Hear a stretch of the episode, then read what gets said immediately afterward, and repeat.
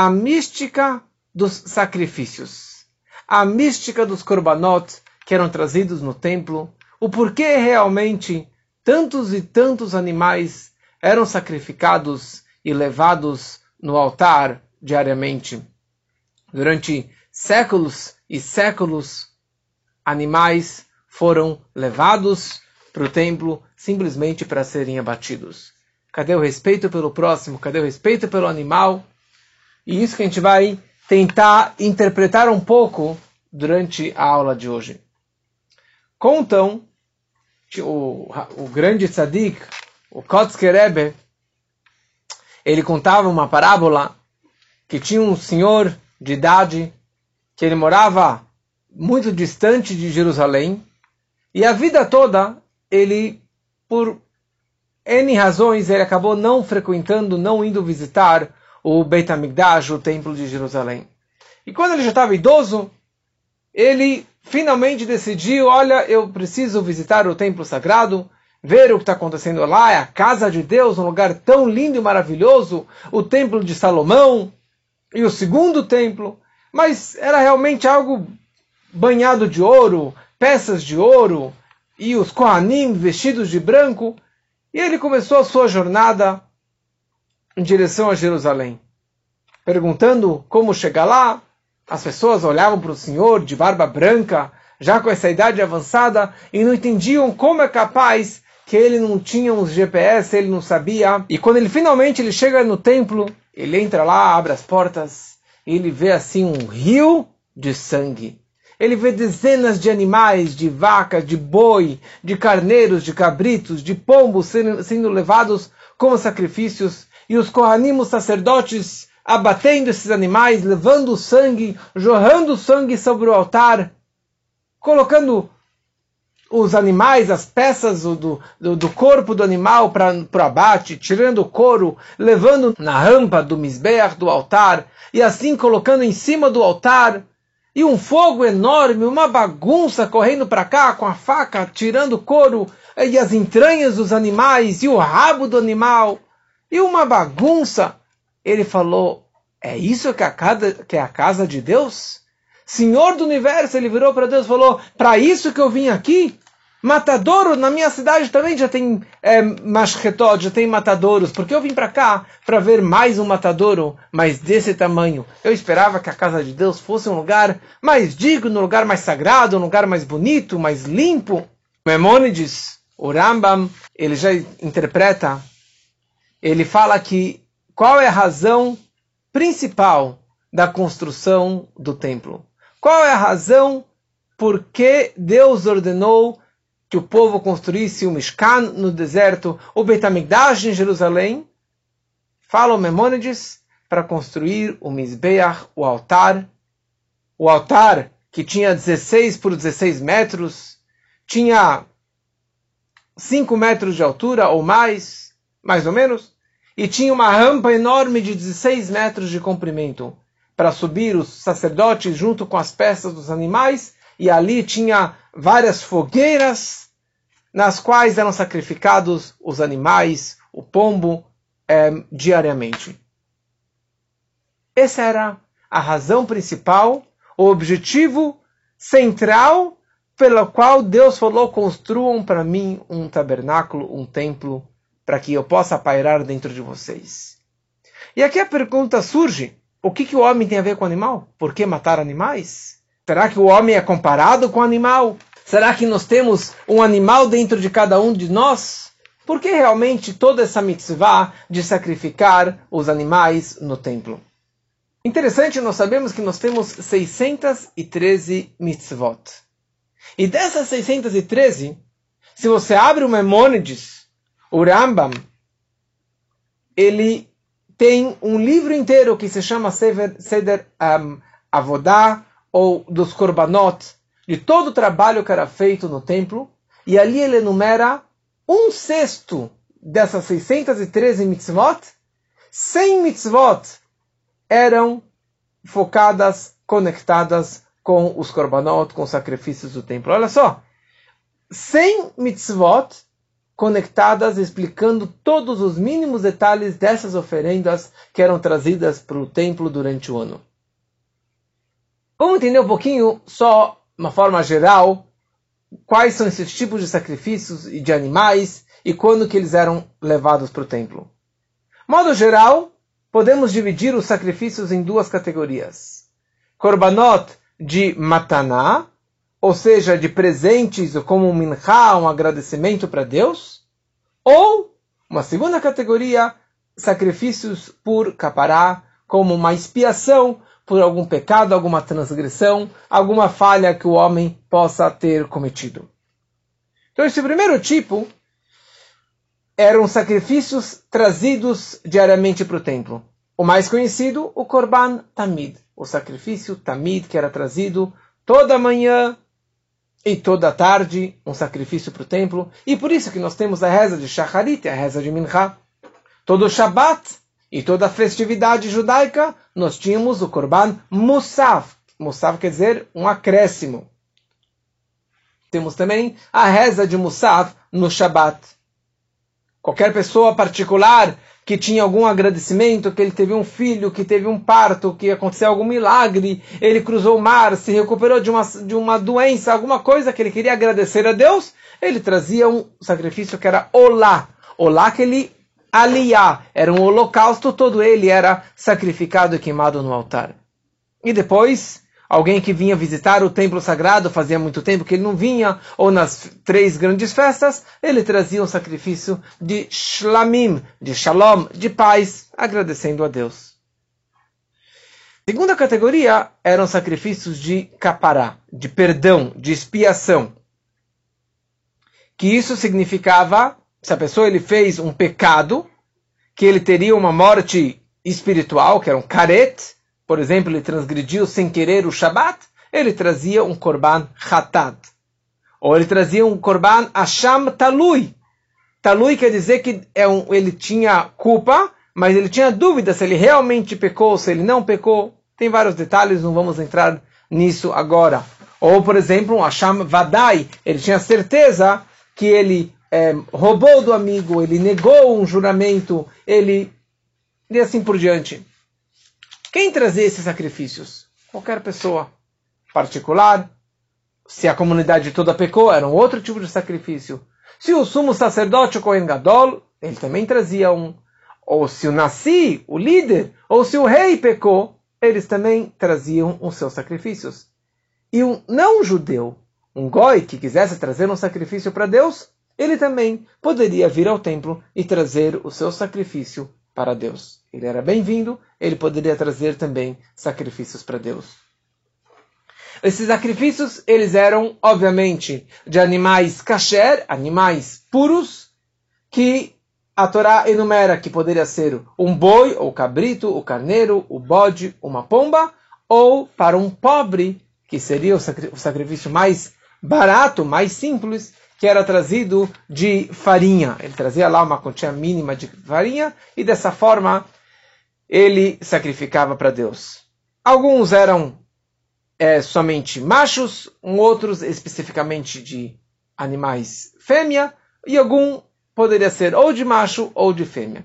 Tudo bem, tem muitos e muitos detalhes, não vamos entrar nisso aqui agora. E é isso que a Torá descreve nessa paraxá, como enviei aqui no grupo, a Torá descreve um homem que sacrificar de vocês um animal para Deus, do gado do rebanho, e a Torá enumera todos os tipos de sacrifícios e todos os tipos de oferendas. Cada pessoa, cada tipo de transgressão ou de agradecimento, se é macho, se é fêmea, qual a idade, se ele traz com vinho, se ele traz com azeite, se ele traz com farinha, se ele traz com olíbano, e assim inúmeros inúmeros detalhes que, aliás, é, é uma das coisas mais complexas que tem na Torá, toda essa ordem dos sacrifícios. E, e eu, obviamente, como correndo, como sacerdote, é, precisaria saber tudo isso aqui de cor e salteado, porque muito em breve, Mashiach chegando, iremos ter o terceiro templo e voltará novamente a oferenda de, de, de todos esses sacrifícios. A Torá descreve desde o Gênesis o conceito dos korbanot. Adam logo depois que ele foi criado, ele trouxe uma oferenda para Deus. Caim, Abel e Evel, a briga deles foi que os dois trouxeram um sacrifício para Deus. Um mais caprichado, um menos caprichado. Noah, Noé, depois do dilúvio, ele trouxe de todos animais puros, que seriam futuramente os kasher, ele trouxe uma oferenda para Deus. Por isso que também, quando ele entrou na arca, dos animais puros, que seriam os kasher, ele trouxe sete casais, e dos não kasher, do cavalo, do camelo e do burro e do porco e assim por diante, ele trouxe somente um casal. Quando ele saiu da arca, ele falou: Por que Deus falou para mim colocar sete casais? Obviamente, é para que eu pudesse sacrificá-los no altar. E aqui isso é uma coisa interessante que já começa a aparecer aqui. Já saiu o, o, desproporcional o número dos animais kasher em relação aos não kasher. Após o dilúvio, só existiam os animais que Noah colocou dentro da arca. Então você tinha sete bois, sete vacas, sete galinhas, de todos os animais, kasher, bode, cabra, carneiro, é, veado e assim por diante. E eles foram se multiplicando dessa forma. Já dos animais não kasher, só tinha um casal de cavalo e de camelo e de burro e assim por diante. Será que Deus não fez dessa forma para que o homem pudesse comer desses animais que são kasher? Deus ele criou muito mais. Ou ele permitiu que fosse dessa forma para que o homem pudesse comer destes animais. Nós podemos comer somente dos animais kasher. Não tem nenhuma espécie kasher que esteja em extinção. Não existe você falar que o boi, a vaca e, e, e o carneiro está em extinção. Por quê? porque eles se multiplicam dessa forma. Já os animais que não são kasher, tem muitos deles que já não existem mais ou que estão em extinção. Por quê? Porque o homem come desses animais e acaba terminando com essa espécie. Mas aqui é só um pensamento meu particular. E a grande questão é o porquê desses sacrifícios. O porquê dessas oferendas. E a grande resposta para isso, Hashem já traz na nossa Torá. Inúmeras, inúmeras vezes na Parashá dessa semana, na Parashá Vaikra, a Torá descreve a seguinte frase: Reach nichoach lashem. Reach significa um cheiro, um aroma. Nichoach, prazeroso para Deus. Deus ele fala: traga este, este, este animal, porque é um aroma prazeroso para mim. Um cheiro, cheiro gostoso de carne queimando, não é churrasquinho, não. É de pé, de partes do animal queimando no altar. Esse é o cheiro que Deus ele curte? Aliás, Deus é ser humano que ele gosta de um daquele cheirinho gostoso do churrasco com a cerveja. Será que é isso que Deus ele gosta? Será que esse é o prazer de Deus? Deus é um ser humano que ele cheira o cheiro é, do altar queimando 24 horas? Seis dias, sete dias por semana? Explica o comentarista Rashi, e essa é a, a tradução conhecida, Reach nichoach, um aroma prazeroso para mim, she'amarti venaaseretzoni. Pois eu falei e meu pedido foi feito e as minhas palavras foram cumpridas. Ou seja, Deus tem um contentamento, Deus ele tem um grande prazer e uma grande alegria e uma grande satisfação, porque a minha vontade foi cumprida. Para quem é pai ou mãe, entende muito bem que um dos grandes, enormes prazeres com, com os filhos, um dos enormes prazeres é quando você consegue, você pede uma coisa para o seu filho e ele fala assim, papai, ele vai e faz.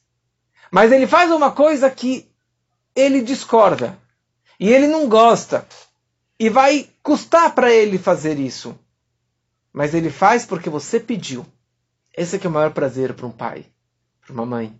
Quando você pede alguma coisa, e apesar que meu filho não entendeu, ele não gostou, mesmo assim ele obedeceu a minha ordem, ele obedeceu o meu pedido. Correto? Não é, não é assim que funciona? Na hora que eu peço alguma coisa e meu filho me obedeceu, eu tenho, eu me sinto bem. Eu me sinto um prazer vendo que meu filho ele me obedece.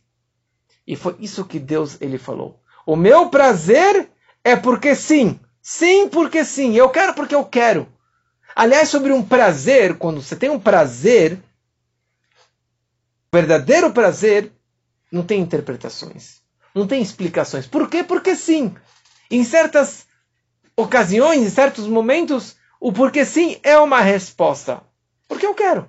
Faça porque eu quero. É o meu desejo. Eu quero isso, pronto. E foi isso que Deus ele pediu. Façam porque eu pedi para que vocês fizessem. Que aliás, é sabido que as mitzvot, que os preceitos da Torá, são divididos em três categorias: Hukim, Eidut e Mishpatim. Dogmas, que são decretos, Eidut, que são testemunhos, e Mishpatim, que são leis lógicas.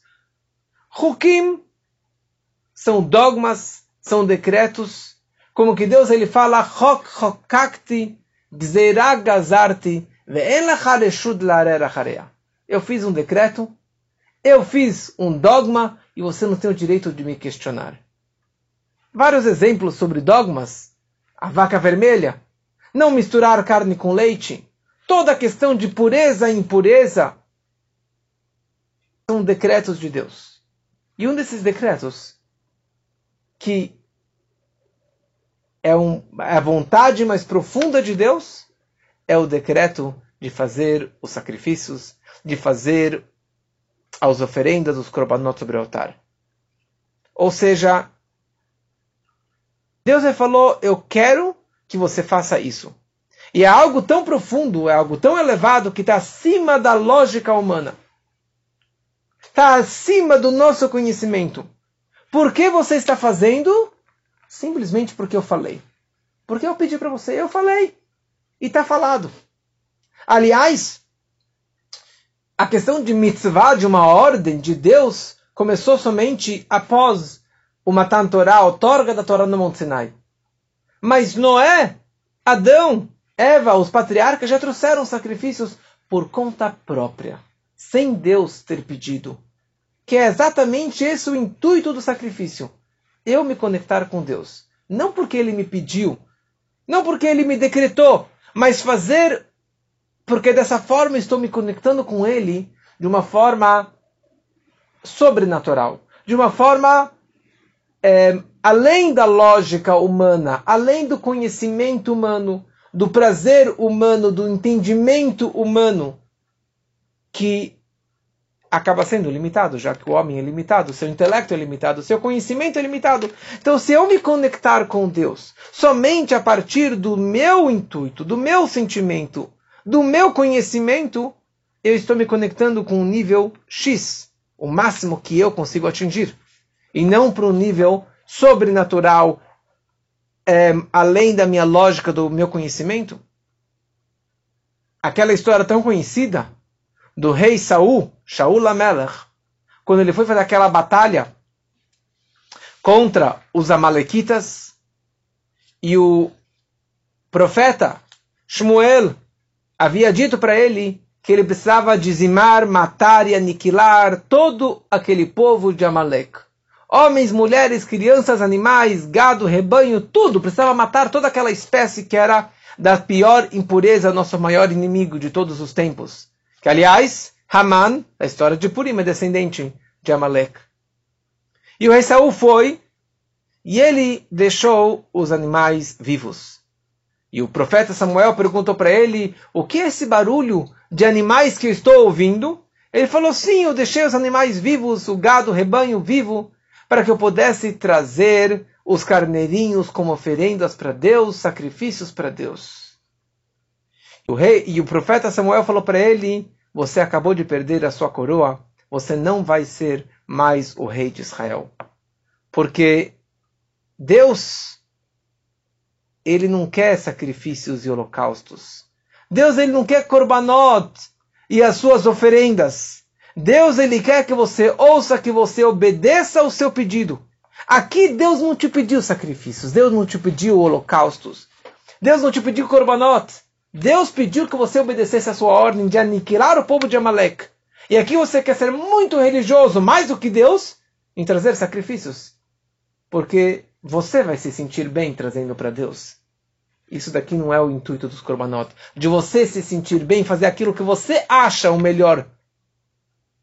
Você perdeu o seu cargo. Não era o momento de sacrifícios. Ou seja, o maior propósito desses korbanot é fazer o que Deus ele quer, o que Deus ele deseja. E aqui surge uma pergunta que muitos fazem. Ok, então o homem tem que trazer para Deus sacrifícios para limpar a sua ficha, para perdoar os seus pecados, as suas transgressões. Ok? Então o homem tem que se elevar e se conectar com Deus. Tá bom? Mas qual culpa que o bode, o carneiro e a cabra e o pombo têm nesse assunto? Por que os animais precisavam ser sacrificados e mortos?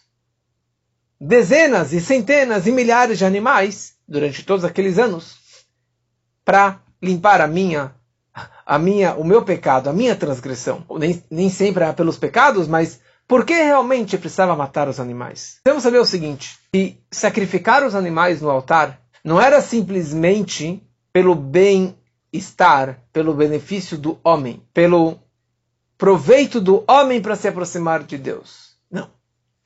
Precisamos saber que o animal sendo sacrificado no altar, esse era o objetivo máximo da vida daquele animal. Aqueles animais, eles foram criados para servir a Deus. Aliás, tudo foi criado para servir a Deus. A formiga foi criada para servir a Deus, os pássaros, a pedra, a água, o homem, o judeu. Todo mundo foi criado para servir a Deus, para trazer a bondade a presença divina dentro da terra. E cada criatura, ele cumpre a sua missão na vida de uma forma. Então o propósito da água é poder se transformar um vegetal. Irrigando as plantas, ele se transforma num vegetal. Um vegetal alimentando o homem ou animal, ele está pulando para o reino animal ou para o reino do racional do ser humano. O propósito do animal é ele poder se elevar para o reino racional, e na verdade o seu propósito máximo, e de todos os quatro reinos, é se elevarem para o reino divino, para o reino de Deus. Quando você usa uma água, que aliás a água era jorrada no altar, vinho era jorrado no altar, farinha era colocado no altar, Azeite era colocado no altar. Então você está elevando o reino mineral com a água. Você está elevando o reino vegetal com azeite, com o vinho, com a farinha. E você está elevando o reino animal para cima, para Deus. Tinha um fogo que subia para Deus o tempo todo. Aliás, tinha um fogo que o homem, que os sacerdotes acendiam, e tinha um fogo que subia, que descia dos céus um fogo que descia dos céus e consumia e tragava e comia, consumia aquele, aqueles animais, aquelas oferendas. Sim, dessa forma todos aqueles reinos estavam tendo um upgrade. Eles estavam accomplishing, eles estavam concretizando a sua missão, o seu objetivo de vida e de existência.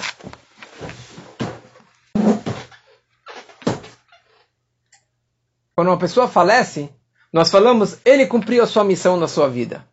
Ela faleceu nessa idade porque ela concretizou, ela cumpriu a razão pela qual ela veio para o mundo. Ela fez X, Y, Z e com isso ela concretizou a sua missão na vida, neste mundo. Mesma coisa os animais. Quando que os animais ou o reino animal consegue accomplish, consegue ter essa elevação e concretizar o propósito pelo qual eles foram criados no momento que eles foram sacrificados no altar.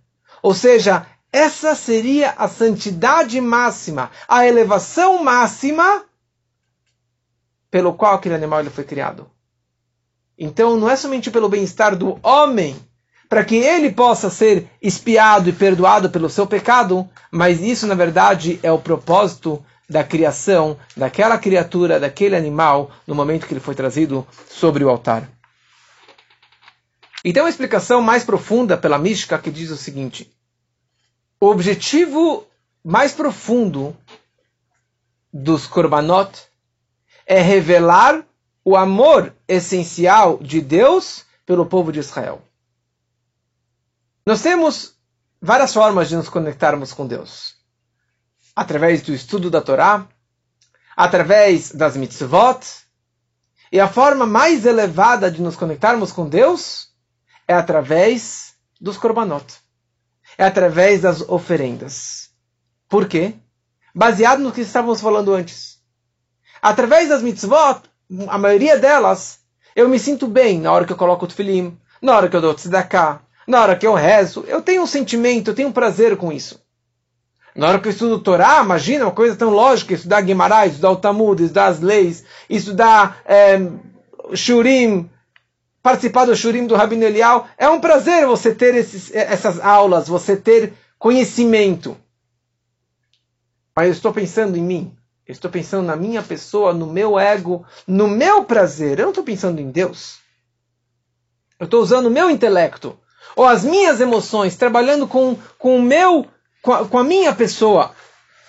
Agora, no momento que eu sacrifico, eu, eu sacrifico um animal, eu trago um animal sobre um altar, nesse momento eu estou tendo um itkashrut atzmit, uma conexão essencial com a essência de Deus máxima, máxima. Não tem outra forma de me conectar com Deus sem ser através dos sacrifícios. Por quê? Porque a nossa conexão com Hashem é através de uma escolha. Não minha, mas a escolha dele. Nosso povo foi escolhido. Asher Bacharbanu Mikola Amim, Venatalana Torató. Deus nos escolheu entre todas as nações. Por quê? Não porque temos um nariz mais comprido, ou porque nós temos uma testa assim, ou porque somos mais inteligentes, ou porque somos mais legais, ou porque é, conseguimos fazer as pazes entre a Ucrânia e a Rússia. Não é por causa disso. Deus nos escolheu porque sim, sem nenhuma razão especial.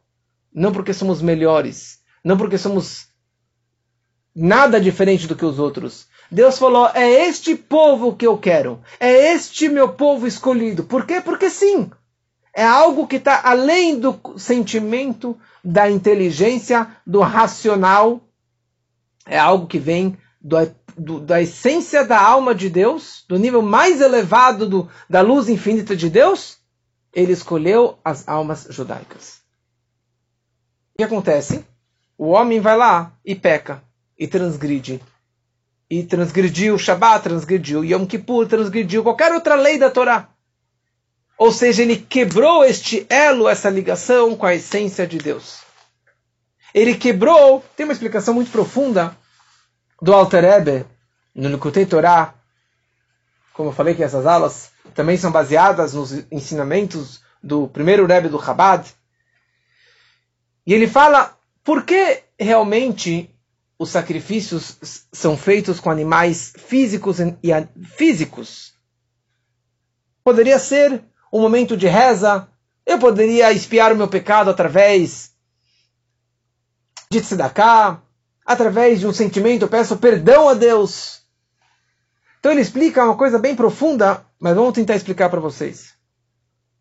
Na hora que um judeu ele peca, ele está manchando, ele está quebrando esse vínculo, esse elo, com o nome Havaya, Yud Kei Vav Kei, com tetagrama, com a essência de Deus. E não somente que ele está quebrando o seu vínculo, ao mesmo tempo, ele está atraindo toda a sua energia divina dentro das, das impurezas, das klipot. E a pergunta é, como recuperar a minha conexão com Deus? como realmente trazer esse meu vínculo profundo com Deus. Eu preciso atingir o nível que se chama Lifnei Havaye, antes do Yudkei Vavkei, antes do nível máximo de Deus, que ali, somente ali, eu vou conseguir atingir esse perdão, que seria o nível de Gimel Bidot Arachamim, acima dos, dos três atributos de misericórdia e etc. Explica o a única forma de transmitirmos isso para baixo é através de um animal físico, um animal sobre o altar trazendo um, um korban. Por quê? Porque uma das bases da mística da Hassidut, e o Zohar explica isso, tem uma frase em aramaico do Zohar que escreve Raza de Korbana Olá Adraza de Ensof. O Raz, o segredo do sacrifício, ele sobe até o sacrifício, ou até o segredo do Or Ensof, da luz infinita de Deus. Uma das bases da Hassidut, da mística, é que tudo aquilo que veio do mais alto, quando ele cai, ele cai no mais baixo. Que nem um muro. Quando o muro ele cai, as pedras que estavam lá em cima, elas caem mais longe. Qual é a árvore da macieira que cai, qual é a maçã da macieira que cai mais distante? A, a maçã que estava no topo da macieira. Assim também espiritualmente. Quando algo espiritual caiu neste mundo, que teve uma quebra dos receptáculos, Shvirat Kelim, quando eles caíram nos, nos mundos, o que estava mais alto caiu no mais baixo. Então, quando você tem algo que está abaixo de você, ou quando você tem algo que está muito, muito baixo espiritualmente, ou muito distante da verdade, da luz divina, isso significa que a sua fonte espiritual é extremamente elevada e mais elevada do que eu. Ou seja, se o homem precisa de comida, bebida, carne do reino mineral e vegetal e animal para poder viver, significa que a fonte dessas, desses reinos, dessa comida, é muito mais elevada do que o homem. E o meu propósito, principalmente como um judeu, comendo essa comida, fazendo uma brachá, sendo uma comida kasher, eu estou elevando essa comida para o reino divino. E a maior elevação era feita na hora dos korbanot. Na hora que a pessoa trazia um animal sobre o altar e entrava no fogo divino do altar, ele ia diretamente até as maiores elevações. E isso despertava e revelava a minha conexão incondicional com a essência de Deus, que está acima da razão e da lógica e da emoção. E só assim que o homem conseguia, conseguiria trazer o perdão sobre si. Hoje em dia, nós não temos mais o Betamigdash, nem os Korbanot. É proibido fazer sacrifício fora do templo. Com certeza, um judeu é proibido. Os não-judeus, até que existe uma, uma permissão sobre isso, mas um judeu é proibido trazer qualquer tipo de oferenda, de sacrifício, de, de, de macumba ou de sei lá o que mais, que seja fora do templo sagrado. Enquanto que Mashiach não chegou, nós não podemos, há dois milênios, trazer sacrifícios e oferendas para Deus. E a grande pergunta é: o que, que eu faço hoje? Eu pequei, eu errei, ou eu quero me reaproximar de Deus, eu quero limpar a minha ficha? O que eu poderia fazer hoje em dia? Avodata Korbanot, o trabalho, o serviço dos Korbanot. Os korbanot são chamados de avodá de trabalho. E o nosso trabalho hoje em dia é outro. Ou existem coisas hoje em dia que substituíram esses korbanot. Uma das coisas é tefilá bemakom korbanot. A oração substitui as oferendas do templo. Se você lê no Sidur, no início do Sidur, antes da reza de Shacharit e antes da reza de Mincha, existe um trecho que se chama Korbanot. O que, que descreve lá? Descreve os Korbanot que eram trazidos de manhã, os Korbanot que eram trazidos de tarde, ou no Shabat, ou no Yom Kippur, aquela reza super comprida. Descreve todos os sacrifícios que eram trazidos durante o dia de Yom Kippur. O Neshalmah Parim Sefatenu. Os bois serão substituídos pelos nossos lábios. Os animais, os sacrifícios, são substituídos através dos nossos lábios. No momento que eu balbucio a reza, mexo os lábios, rezando e mencionando esses sacrifícios, mesmo que você não entenda o que você está falando, e que você não entenda a regra de todos os detalhes dos sacrifícios, é considerado como se você estivesse trazendo aquelas oferendas, aqueles sacrifícios. Sim, é isso que nós fazemos hoje em dia. Por isso que a reza é tão longa hoje em dia, que na época do templo nem tinha o Sidur, porque hoje estamos substituindo todas essas oferendas que eram trazidas na época do templo. Mais uma forma de você substituir a expiação, o pecado, é através de tzedakah. Você quer limpar um pecado, você dá tzedakah. E quanto maior foi a sua transgressão, mais é a doação que você deve dar para uma instituição judaica, para alguma causa nobre. E essas são as formas de nós limparmos as nossas transgressões. E aqui entramos numa segunda ideia. Fato que o homem tem que trazer tantos e tantos animais é porque tem algo em comum entre o homem e o animal. Tem alguma ligação mais profunda entre o homem e o animal, que por essa razão Deus ordenou que trouxéssemos bem animais. Explica o Sefer Achinuch, que ele interpreta a razão de, da maioria das mitzvot. Ele fala que o propósito dos korbanot é para lesazea et adam, para chacoalhar, sacudir, mexer com o homem e para dessa forma aproximá-lo para a santidade para Deus. Ou seja, se na época do templo, se a Torá nos ordenasse, olha, você fez um pecado, põe 50 moedas, 50 reais na tzedakah e a ficha está limpa. Ó, oh, você pecou, leia 50 salmos e dessa forma a sua ficha está limpa. Ou fique rezando tanto, tanto tempo, rezando tanto tempo e com isso você espiou o seu pecado. Não adiantou nada. Porque é muito fácil. Eu pequei, eu leio uns salmos e faço alguma reza e já limpei meu pecado. É fácil. Amanhã você vai fazer de novo. Enquanto que você não sente no bolso comprar um boi, um carneiro, um bode, viajar até o templo, participar do sacrifício, precisavam limpar, sacrificar o animal, tirar o sangue, é, aspergir o sangue, tirar o couro, separar as partes do, do animal, parte vai sobre o altar, parte vai ser queimado, parte vai ser consumido. É um trabalho, é um esforço físico de você levar esse trabalho, esse sacrifício até o templo. Nessa hora você sente na pele. E próxima vez, você vai pensar várias vezes, será que vale a pena eu fazer esse, essa coisa? Será que vale a pena eu pecar novamente? Enquanto que a pessoa não sentiu no bolso, ele não está realmente, não está valendo. Porque ele não fez um ato físico. Hoje eu contei isso aqui para os meus filhos. Eles quebraram o ventilador de casa, estavam brincando de balão e quebraram o ventilador de casa, do meu quarto.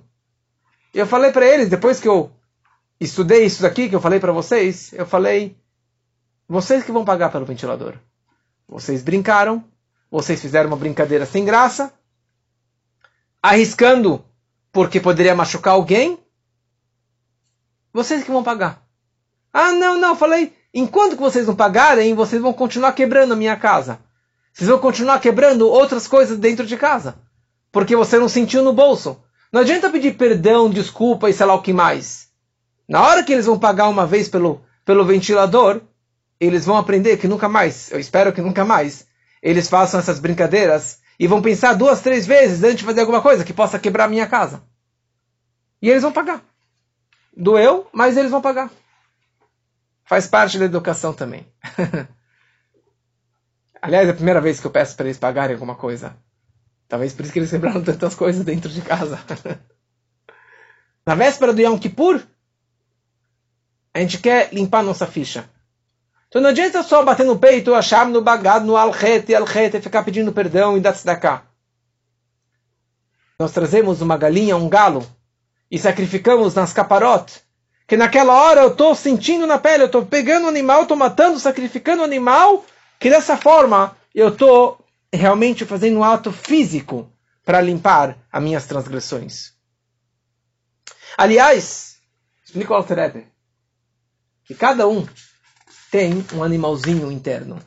Nós somos animais racionais, esse é o nome comum pela Torá, não é o nome é, do nosso reino, é o reino do racional, ou do falante, do ser falante. Mas nós temos duas almas. O judeu ele tem uma alma divina, que é um pedaço de Deus, e nós temos um nefesh abahamit, uma alma animal.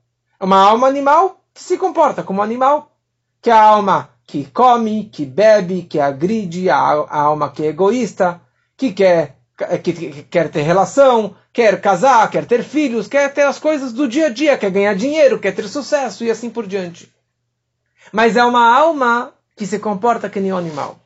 Ela pode ter intelecto, mas todo o intelecto dela, toda a lógica dela é usada para satisfazer os seus desejos particulares, o seu ego, os seus desejos, os seus prazeres. E eu até vou usar e seduzir o meu intelecto para satisfazer o meu prazer. Eu preciso o novo iPhone. Eu preciso. Você precisa realmente? Já tem o iPhone antigo. Eu preciso de um novo iPhone. Eu preciso de um novo carro. E eu vou te explicar o porquê eu preciso realmente desse novo terno, dessa nova camisa, de mais um perfume. Eu preciso. É um desejo. É um prazer. E você vai interpretar logicamente do porquê você precisa desse novo celular. Ah, porque ele é 5 gramas mais leve e ele é 5 milésimos de segundo mais rápido do que o outro. E ele tem mais 5 gigabytes do que o anterior. Você não precisa disso, mas você deseja. É uma alma animal. É uma alma egoísta. É uma alma prazerosa e que só tem seus desejos particulares. E a nossa vida é regida, é levada praticamente a grande maioria dos seres, a grande maioria do nosso tempo é levado atrás do prazer, do desejo, da paixão. E mesmo os nossos amores, se eu amo alguém, é porque ela vai me satisfazer. Aquela pessoa vai me dar dinheiro, vai me dar amor, vai me dar carinho, vai me dar aquilo que eu desejo. É uma alma egocêntrica, é uma alma egoísta. Diferente da alma divina, que é altruísta, divina, focando na verdade, pensando somente no outro. Para a Torá, nessa paraxá, Adam que akriv mikem korban lashem. A tradução literal seria um homem que akriv mikem, que se sacrificar para Deus. Um homem de vocês que se sacrificar para Deus. Está meio errada essa frase. Deveria estar escrito Adam mikem que akriv. Alguém de vocês que sacrificar uma oferenda para Deus. Mas não o homem de vocês que se sacrificar, ou o homem que se sacrificar para Deus. Mas aqui a Torá quer nos ensinar que sim. Na hora que você traz uma oferenda para Deus, o intuito não é colocar o animal no altar, mas sim de se sacrificar, de trazer o seu animalzinho, o teu ego, para Deus. E existem dois tipos de animais: tem do gado e tem do rebanho. Tem dois tipos de pessoas. Tem uma pessoa que é que nem um boi, que nem um boi chifrador, que nem um touro, agressivo, ele chifra todo mundo, ele dá coice, ele empurra com o corpo, ele pisa com a pata, ele ataca todo mundo, ele morde. Ele não para de agredir as outras pessoas. Ele grita forte, alto, e ele realmente derruba todo mundo. Agora tem uma pessoa que ele é um como se fala em Yiddish, ele é um Schepsele. Ele é um carneirinho. Não bate, não morde, não pisa, não agride. O que, que ele faz o dia inteiro? Lá, comendo no pasto, fica lá mastigando, mastigando, mastigando. Que, aliás, para ser kasher, ele tem que ser ruminante. O que, que o animal ruminante ele faz? Ele rumina o dia inteiro, ele fica lá comendo o dia inteiro. Ele come e faz, come e faz o dia inteiro, é isso que ele faz. É uma pessoa que não agride ninguém, não bate ninguém, mas é uma pessoa que o dia inteiro ele está atrás do dinheiro, dos prazeres, do, do, ego, de comida e mais comidas, restaurantes, sorvete, prazeres e carne, aquele churrasco e aquela cerveja e aquela bebida e aquela vodka, pelo seu prazer, pelo seu ego. Ele pode ser um carneirinho que não bate ninguém, mas ele está só atrás dos seus prazeres, dos seus desejos. Certa vez o Baal Shem Tov, o grande mestre racídico, ele chamou seus alunos, ele colocou as mãos, pediu que fechassem um círculo, todos colocaram as mãos e que fechassem os olhos. E de repente eles viram uma imagem inédita. Eles viram um boi vestido com roupa de Shabat, com aquele sirtu, com aquele, aquela capota preta, com o straimel, aquele chapéu é, de, de, de, pele de carneiro, aquela é, o straimel. Todo mundo se assustou com essa roupa tão linda do Shabat, um boi vestido dessa forma. E o Bolshanto falou para eles: é, vocês acabaram de comer o cholan, de comer essa feijoada, essa carne, que nem um boi. Então vocês, aqui, vocês estão se comportando que nem um boi com um straimel, com roupa de Shabat. Porque você pode ser uma pessoa mais estudiosa, mas você pode ser um boi. Você pode ser um carneirinho. Você pode, você pode levar o seu judaísmo baseado no teu prazer, no teu ego, no teu sentimento e nada a ver com Deus. Mas por outro lado, você pode ser uma pessoa muito refinada, que não tem mais os prazeres mundanos. Ou pelo menos que teu intuito, você tenta, finge não ser tão apegada no tempero e na carne, e naquele gosto, naquele sorvete, naquele celular novo, e nos prazeres materiais, nos mundanos e no sexo e assim por diante. Conta uma história do Alter Rebbe, primeiro Rebbe do Chabad, quando que teve o grande casamento na cidade de Jlobin, quando que o seu neto estava casando com o neto do Rab Levi Yitzchak de Bardichev, grande, os dois grandes sadikim, e ali teve uma grande festa, uma grande comemoração, e fizeram banquetes e banquetes, e todas as mulheres prepararam carne, peixe e saladas e assim por diante. E de noite, elas se tocaram que elas esqueceram de colocar sal na comida. E elas foram lá. Uma foi lá e colocou sal. É, e colocaram sal na comida. Todas foram e salgaram a comida. E obviamente a comida ficou extremamente salgada. Chegou a festa no meio do Sheva Brachot, serviram aquela comilança, e estava lá o, tava lá o Alterebe e o Rabelei Yitzchak de Bardichev. Rabelei Yitzchak, ele pega a primeira garfada, coloca na boca, ele tira assim, coloca no guardanapo, e não conseguiu comer. E o Alterebe pegou o garfo, comeu, comeu, comeu, comeu, comeu. E era da mesma tigela, da, mesmo, da mesma travessa. E daí o Altareb perguntou para Levi Yitzhak, falou, meu Mechutn, por que, que o senhor não está comendo? Ele falou, essa comida é intragável, não tem como comer, está totalmente salgada. E o Altareb falou, eu não sei o que está falando. Eu não senti nada. Eu não senti o gosto do sal.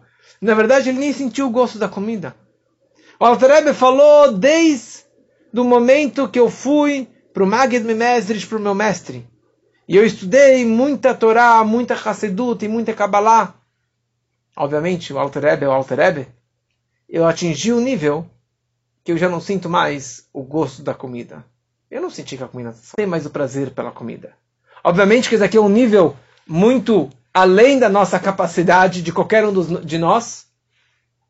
Mas só para imaginarmos que existem pessoas que estão nesse nível extremamente elevado, que estão nesse nível extremamente é, espiritualizado. Mas, pelo menos para um pouquinho de inspiração, para que nós não comamos como animais. Viver a vida um pouquinho mais ligado com a alma divina, com a espiritualidade, e não simplesmente comer que nem animal. Então, nesse momento que o animal era levado para o altar, então todo aquele animal ele era levado para a espiritualidade. Quando ele entrava dentro do fogo, o fogo sagrado do altar, ele se elevava para Deus. Então, na hora que você come como um na hora que você come que nem um tzadik, você come que nem um judeu, primeira coisa, a comida kasher. Segunda coisa, você come da forma correta. E se você come essa comida no Shabbat, no Yom Tov, no Pesach, e você come num casamento judaico, ou simplesmente você fez a brachá antes de comer aquela comida, você está elevando aquilo tudo para a santidade.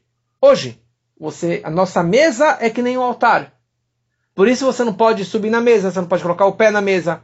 Em cima da nossa mesa tem que ter um saleiro sempre, que nem no altar tinha um saleiro. Porque nossa mesa também é um misbeach, é um altar. E o maior de tudo é você conseguir pegar toda essa comida e elevar com o fogo divino.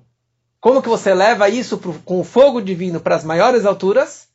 Na hora que você pega essa energia, que você pega essa comida e você usa isso para servir a Deus, para conseguir rezar melhor, fazer mais mitzvot, ajudar mais pessoas, dar mais tzedakah, e você conseguir estudar Torá com essa água, tomando um copo de água, você consegue dar um shiur. Comendo uma comida gostosa, você faz um, uma refeição do Shabat. Você está elevando tudo isso para o mundo divino. Esse que é o fogo judaico, o fogo divino, que é a reza, que são as nossas mitzvot. Então, isso que significa Nefesh ki tagrif. Uma alma que se sacrificar para Deus. Não somente um homem. A oferenda mais barata era a oferenda de farinha. O pobre, que não conseguia pagar nenhuma rola, nem um pombo, ele trazia um pouquinho de farinha para o templo. E sobre esse sacrifício, a Torá, a Parashá descreve Nefesh Kitakriv, uma alma que sacrificar. Não um homem que se sacrificar, uma alma que se, sacrifica, que se sacrificar. Porque naquela hora, aquele pobre, ele está dando tudo o que ele tem, ele está dando a alma dele. Ou seja, não interessa a quantidade, não interessa quanto dinheiro você deu, quanta reza você fez, Quão religioso você é, quanta Torá você estuda. Mas o propósito maior é você dar a tua alma, você dar o teu coração, o teu feeling, o teu sentimento para Deus da forma máxima. Essa forma que você se aproxima de Deus. Essa é a forma que você é querido por Deus. Um aroma prazeroso para Deus um aroma prazeroso significa que eu pedi e você fez o meu, o meu pedido. Fez porque eu te pedi. Isso que dá, traz o maior naches, o maior alegria, o maior prazer, a maior satisfação para Deus. Você quer se aproximar dele? Você quer despertar essa escolha incondicional, essa aproximação de Deus da forma máxima? Aliás, korban vem da palavra kiruv, vem na palavra aproximação. Próximo, na hora que você traz um korban, você está se aproximando de Deus. Hoje, nós também podemos trazer korbanot, fazendo as rezas, fazendo salmos, dando para a caridade, dando para tzedakah, e você dando de coração, essa é a nossa melhor forma de nos aproximarmos de Deus. E que muito em breve possamos fisicamente trazer os sacrifícios no terceiro Betamigdash, que seja reconstruído muito em breve, se Deus quiser, com a vinda de Mashiach, se Deus quiser.